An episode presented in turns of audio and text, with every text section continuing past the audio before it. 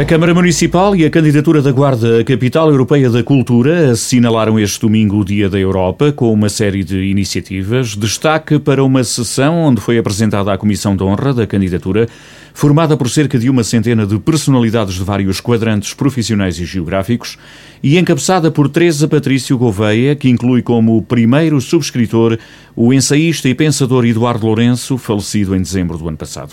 Da sessão marcada para o Teatro Municipal fez parte a assinatura de protocolos com a rede parceiros culturais da região, como forma de aumentar o envolvimento, dimensão e diversidade de abordagens da candidatura da Guarda no território.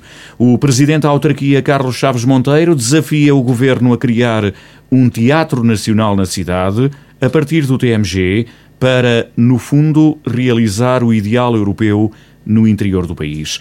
O autarca lança este apelo à Ministra da Cultura para que dê um sentido efetivo aos propósitos de descentralização de recursos na sequência da rede de teatros e cineteatros portugueses. Todo este movimento merece ser consagrado com uma aposta efetiva, concreta do poder central na distribuição mais equilibrada, mais equitativa e mais justa da produção cultural e de espetáculos pelo país. Por isso, lanço aqui da Guarda o apelo e o desafio ao Governo, e em particular à Senhora Ministra da Cultura, para que dê um sentido efetivo, verdadeiro, real, factual e palpável aos propósitos de descentralização de recursos que presidiu ao lançamento da rede de teatros e cineteatros portugueses. Senhora Ministra da Cultura, Doutora Graça Fonseca, crie um teatro nacional no interior.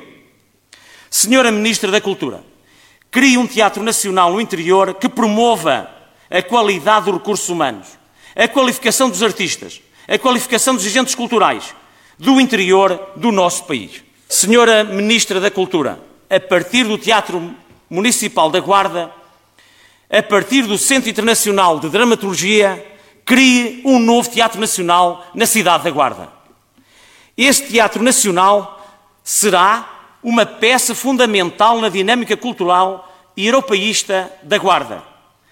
Este Teatro Nacional será um instrumento para realizar o ideal europeu no interior de Portugal.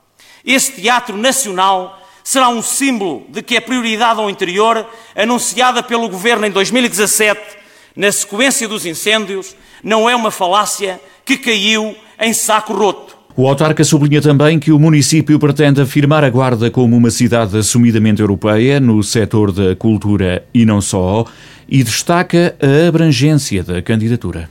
A candidatura à Capital Europeia da Cultura em 2027 irá reposicionar a Guarda como uma nova centralidade nacional e torná-la uma estação relevante de alguns roteiros europeus da cultura e da arte contemporânea. A Guarda, Capital Europeia da Cultura 2027, é um projeto regional que envolve 17 municípios na produção e na partilha cultural. Residências artísticas, conferências, debates, colóquios, exposições, mostras, espetáculos e outros. Como foi anunciado recentemente, a candidatura da Guarda à Capital Europeia da Cultura irá ganhar dimensão transfronteiriça com a adesão das cidades espanholas de Pegar e Cidade Rodrigo, bem próximas daqui. A partir do Teatro Municipal da Guarda, o Centro Internacional de Dramaturgia também começa a dar os primeiros passos como um projeto de dimensão internacional, com o objetivo de colocar a região da Guarda como novo centro artístico em relação permanente com o mundo, bem como alargar o diálogo cultural a nível nacional e internacional, contando com os agentes culturais da região. E o presidente do município não esquece o papel do ensaísta Eduardo Lourenço na afirmação da Guarda e do ideal ibérico no contexto europeu, e por isso o nome do pensador não podia deixar de estar no topo da lista da Comissão de Honra. Falar de Eduardo Lourenço, que foi o primeiro subscritor da candidatura da Guarda à Capital Europeia da Cultura, é a ocasião para afirmar o quanto nos orgulha, nos robustece e nos conforta a composição da Comissão de Honra da Candidatura da Guarda à Capital Europeia de Cultura em 2027. Saúdo toda a Comissão, na pessoa da sua Presidente, Doutora Teresa Patrício Gouveia, e sublinho a qualidade e a estatura humana, intelectual, cívica, europeísta e, naturalmente, cultural dos seus elementos. Saúde o coordenador executivo da candidatura, o arquiteto Pedro Gadanho, a quem incumbe a preparação de um conjunto de iniciativas que nos próximos seis anos articularão uma, uma sucessão de eventos culturais e artísticos que irá catapultar as dinâmicas culturais e económicas, não só da Guarda, mas da região e do próprio país.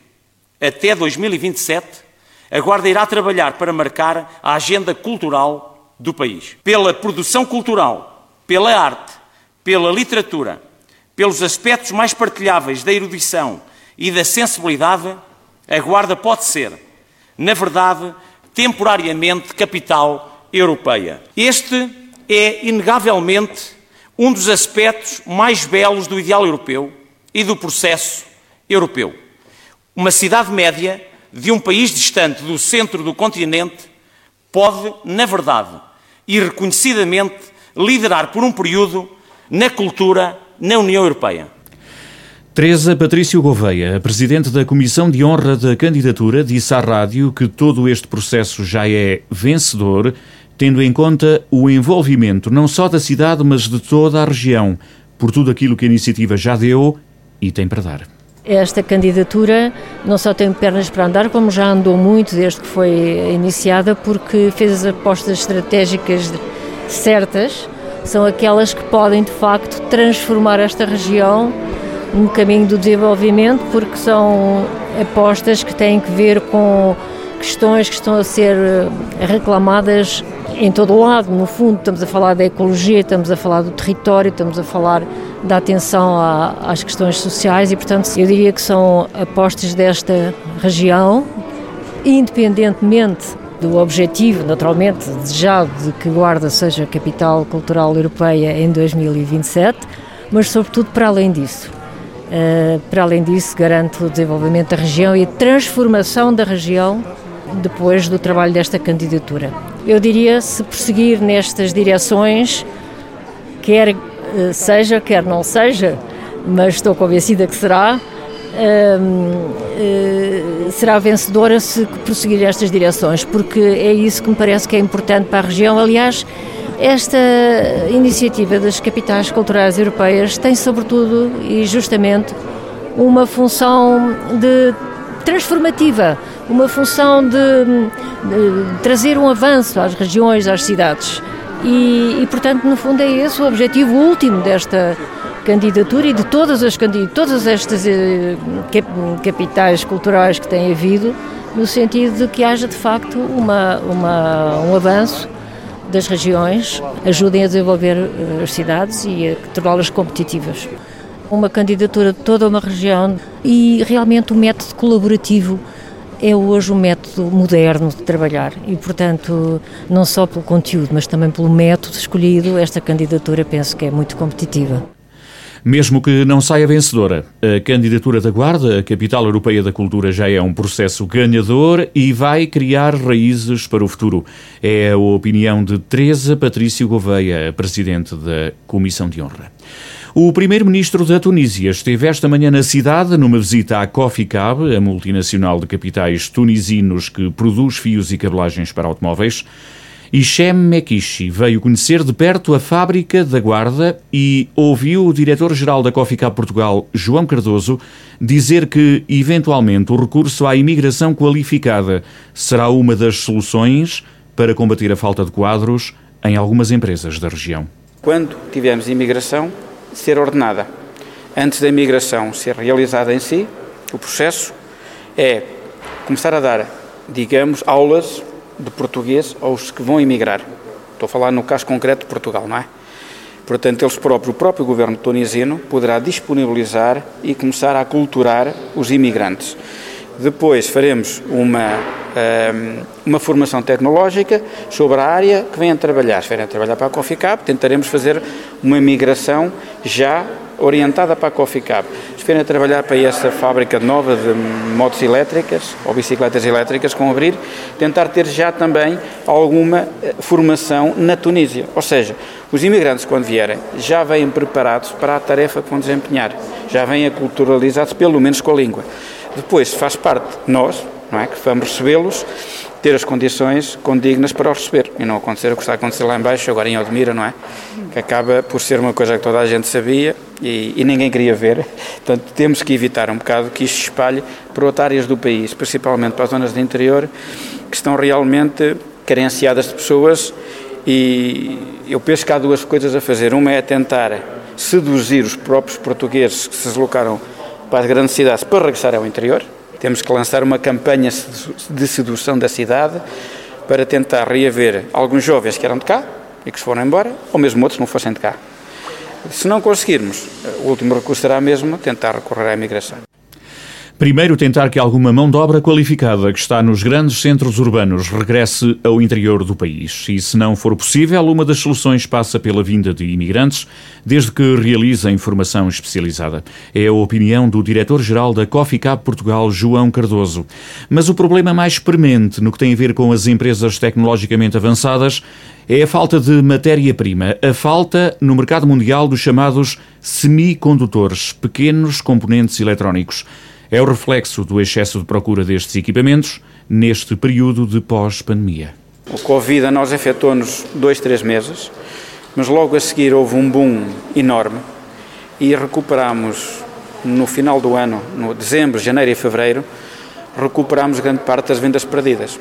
Nestes três meses do ano, janeiro, fevereiro e março, a nível europeu, a venda de carros cresceu 60%. Foi uma explosão. Para quê? Para logo em abril voltámos ao mesmo, agora com a falta dos semicondutores. Eh, os semicondutores são capazes de nos afetar durante um ano. É assim, nós já estamos uh, numa, num regime laboral reduzido. Reduzido não quer dizer que seja reduzido do normal. Em vez de estarmos a trabalhar em horas extras, que felizmente temos estado nos últimos anos sempre com um bocadinho de atividade, é trabalhar aos fins de semana. Neste momento trabalhamos no horário normal, de segunda a sexta. Uh, mas está-nos a afetar e vai-nos afetar durante bastante tempo. Eu não posso fazer nada, não, podemos fazer nada, temos que esperar, uh, o mundo tem que esperar, porque isto afeta o automóvel, mas acaba por afetar tudo. Estamos a falar de não ter automóveis, mas também não temos uh, semicondutores para fazer armas, mísseis, não temos para fazer aviões de combate, não temos para fazer satélites, não temos para fazer telemóveis, não temos para fazer nada. Hoje em dia o mundo não, não existem semicondutores. E o mundo, neste momento, depende destas duas empresas, que são as que fazem o chamado wafers, que é a primeira fase do processo. A partir daquela fase, fazem-se todos os semicondutores.